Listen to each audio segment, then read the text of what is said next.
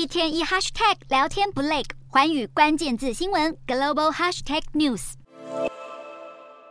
抗议者在巴黎街头点火焚烧被推倒的垃圾桶。法国年金改革抗争持续延烧，面对全国各地激烈的抗议活动频传和执政联盟刚刚挺过的不信任投票，马克龙二十二号转守为攻，罕见地接受了电视节目专访，态度强硬，坚决捍卫改革的决定。继法国政府十六号动用宪法强行绕过国会通过法案，将退休年纪从六十二岁提高到六十四岁之后，引发了各地的抗议示威，以及公共运输、垃圾清运等各民生行业的轮流罢工，甚至爆发了严重的警民冲突。第九轮的罢工和全国性抗议也将在二十三号登场，但马克龙政府丝毫不动摇，坚决力保年改法案。马克龙政府强硬的态度不只反映在民调结果上，个人的支持率也已经来到了自黄背心运动以来的最低水平。部分国会议员和工会领袖也同声谴责马克龙的电视节目专访内容，根本是在进一步的激怒和耻笑抗议的民众。面对举国上下对年金改革的反对声浪蔓延，马克龙政府似乎越挫越勇，再三强调改革的必要性，更表示希望政府的改革方案年底前就可以开始实施。